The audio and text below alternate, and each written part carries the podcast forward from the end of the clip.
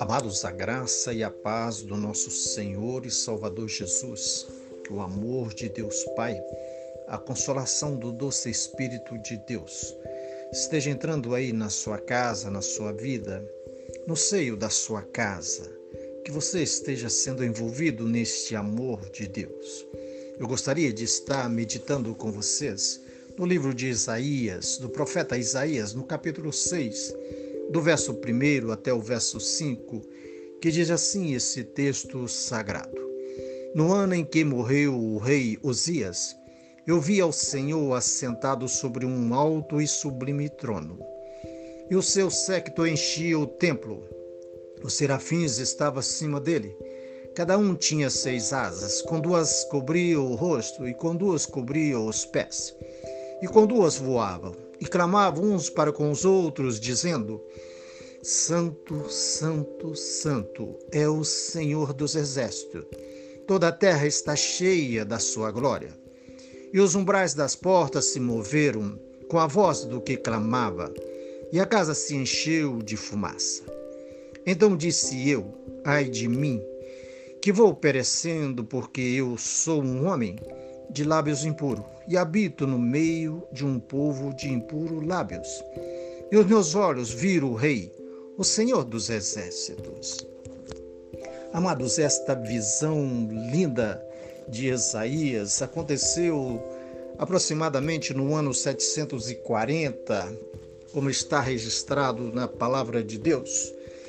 Então, Isaías, até então ele não tinha muito compromisso com o serviço de profeta, ele não executava com exatidão. Isaías ainda não tinha recebido direto de Deus esta função de profeta. Ele trabalhava, mas tinha uma vida tranquila. Ele era bem de situação financeira e segundo alguns historiadores, era parente do rei, era primo do rei, entendeu? O que aqui para a gente não faz muita diferença. Mas ele deixa registrado que no ano que morreu o rei Osias, ele deixa registrados, essa data aconteceu mais ou menos aí, por aí, no ano 740. Amados, o importante aqui é que Isaías, que levava uma vida de qualquer maneira, que não levava uma vida de muita responsabilidade no serviço de Deus, naquilo que ele tinha sido indicado, naquilo que ele trabalhava, ele não tinha ainda aquela responsabilidade, aquela firmeza de caráter, de personalidade naquele ofício. Mas aqui, nesse momento em que ele contempla a face de Deus, no momento que ele olha e contempla, o Deus permite, o Senhor nosso Deus permite que ele tenha esta visão linda, esta visão maravilhosa. Ele vê os serafins glorificando a Deus, ele vê ele vê a glória de Deus. Ele é envolvido na glória de Deus. Aqui ele é envolvido na glória de Deus. Amados, quando o homem é envolvido na glória de Deus, quando o homem contempla a santidade de Deus, quando o homem contempla a santidade de Deus, quando o homem contempla esse Senhor que vive e reine para todo sempre, Amados, a primeira coisa que ele faz é olhar para si mesmo, é olhar para o espelho da sua vida, olhar para o espelho particular da sua vida. E quando o homem contempla essa santidade, então ele olha para ele mesmo e ele vê o quão miserável é o homem, o quão pequeno nós somos, o quão pecador nós somos. Ele viu, a primeira coisa que ele viu é que ele era um homem de impuro lábios. O que saía da boca dele não é da nossa conta, não, não interessa aqui no texto para nós. Mas ele sabia que ele não falava aquilo que agradava à santidade de Deus. Amados, muitas vezes, essa língua tão pequena na nossa boca nos leva a um desastre tão grande na nossa vida, no nosso comportamento. Às vezes falamos para mais, ferimos pessoa com a nossa fala. Muitas vezes maltratamos pessoas. aquilo que não precisava ser falado e a gente acaba falando. A gente acaba dizendo para as pessoas. Muitas vezes nós queremos passar alguma coisa boa para a pessoa e acabamos não conseguindo, porque não temos um domínio exato da nossa língua, da nossa boca. Aqui ele reconhece isso. Eu sou um homem impuros lábios e habito no meio de um povo também assim que não fala nada adequadamente com a santidade de Deus, que não fala nada com a santidade de Deus, que não agrada o que sai das suas bocas, não agrada a santidade de Deus. Amados, como nós estamos precisando, como todos nós precisamos contemplar a face do nosso Senhor. Como nós precisamos ter um encontro vivo com o nosso Senhor. Amados, a igreja precisa ter um encontro desse com o Senhor. Amados, a igreja tem andado descalço. Eu falo da igreja um modo geral, na face da terra, do nosso Brasil. A igreja tem andado descalço. A igreja não está mais alicerçada nesta santidade de Deus. Se desviou, se distanciou da santidade de Deus. Nós nos distanciamos da santidade de Deus. Hoje não se pode pregar mais sobre o pecado. Se pregar sobre o pecado, aqueles crentes, aqueles servos, os filhos, as filhas que estavam naquele culto, no outro culto já não volta mais, vai procurar outro lugar para congregar. Hoje não se pode falar mais em pecado. Hoje não se pode colocar mais ninguém em disciplina. Não, o altar que é lugar de bênção, o altar que é lugar de adoração, o altar que é lugar de renúncia, o altar que é lugar de perdão, o altar que é lugar de santidade, hoje transformou em, em praticamente um palco de apresentação. No altar hoje não se pode falar mais de pecado. Nós não pregamos mais sobre pecado. Não estou aqui apontando o dedo para pastores nenhum, de maneira nenhuma. Eu também sou um pregador da palavra de Deus. Eu também prego a palavra de Deus. E eu estou me incluindo aqui. Hoje não podemos mais falar. De repente, se nós estivermos falando sobre o pecado, pode alguém levantar lá no púlpito, lá no meio das pessoas, e o que você tem com isso? O que você tem com a vida? Amados, nós precisamos Precisamos voltar a, a contemplar a face do nosso Senhor para que nós possamos olhar para nós mesmos, para que nós possamos olhar no espelho da nossa vida e nos enxergar nesse espelho ver nesse espelho que nós estamos de rosto sujo, o sujo pelo pecado, que o pecado tem manchado o nosso rosto, tem impedido que o brilho do Espírito Santo de Deus em nossas vidas. Isso que aconteceu com Isaías. Isso que aconteceu com ele. Ele contempla a face do Criador. Até então, para ele estava tudo bem, estava normal. Para ele estava normal. A vida que ele estava levando estava normal. Mas quem estuda a palavra de Deus, quando chegar em Isaías, quando estudar esse livro, vai ver que o livro muda totalmente no capítulo 6. A partir do capítulo 6, muda totalmente a, a fala de Isaías. Aqui ele se identifica com a santidade de Deus.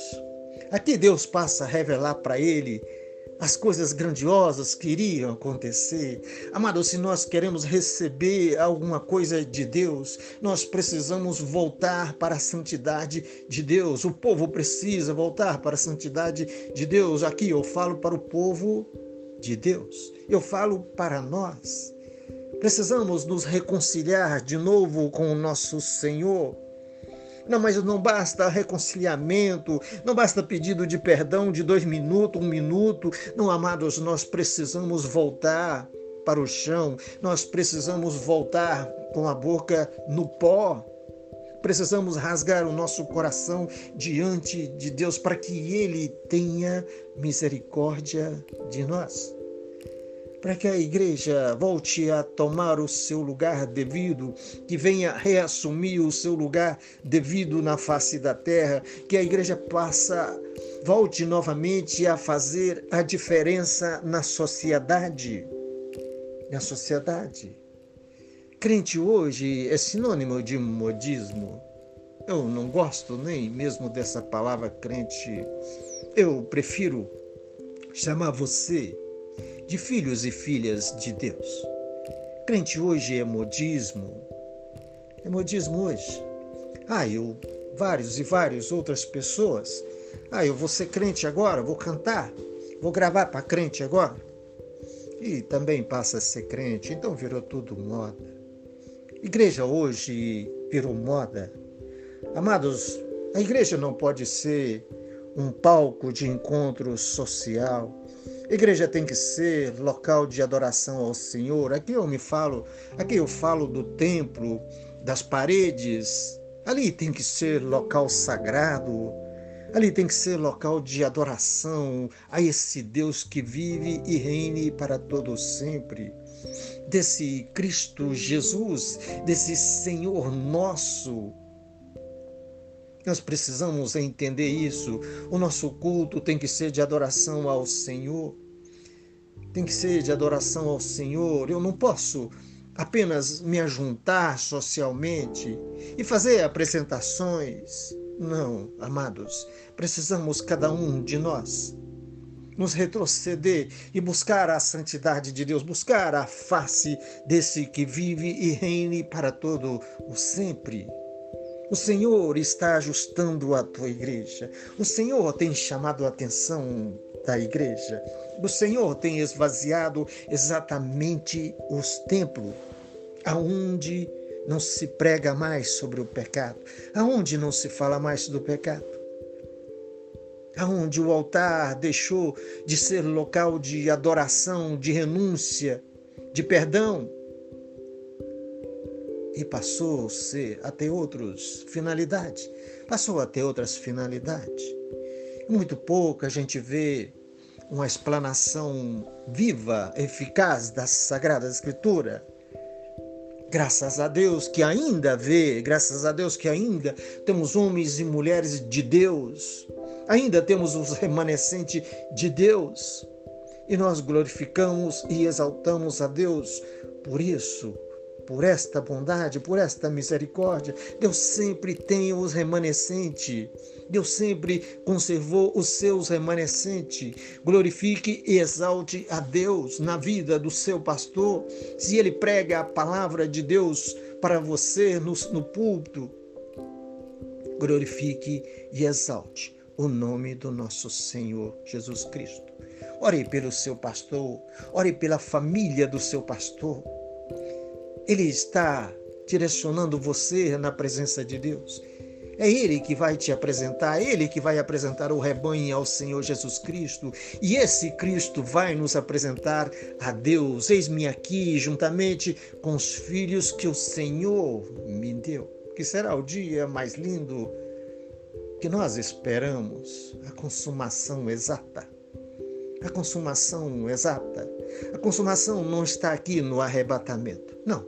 A consumação estará naquele dia em que Cristo Jesus, o Senhor nosso, o Deus nosso, o príncipe nosso, o Emanuel de Deus, o jovem Galileu, o jovem Nazareno, esse Senhor nosso e Deus nosso, que morreu ali na cruz por mim e por você. O dia será esse que ele apresentará à igreja, ao Deus Pai. Eis-me aqui juntamente com os filhos que o Senhor me deu. Meu amado, minha amada, não fique para trás, não fique para trás. Busque a santidade de Deus na sua vida. Que o Senhor nosso Deus, esse Deus que se revelou a Isaías, revele também a você, que te encha de graça, que te encha de santidade, que você possa redimir dos seus pecados perante Ele. Amados, eu vos abençoo em nome do Senhor Jesus Cristo. O meu nome é Damásio de Jesus. Amém.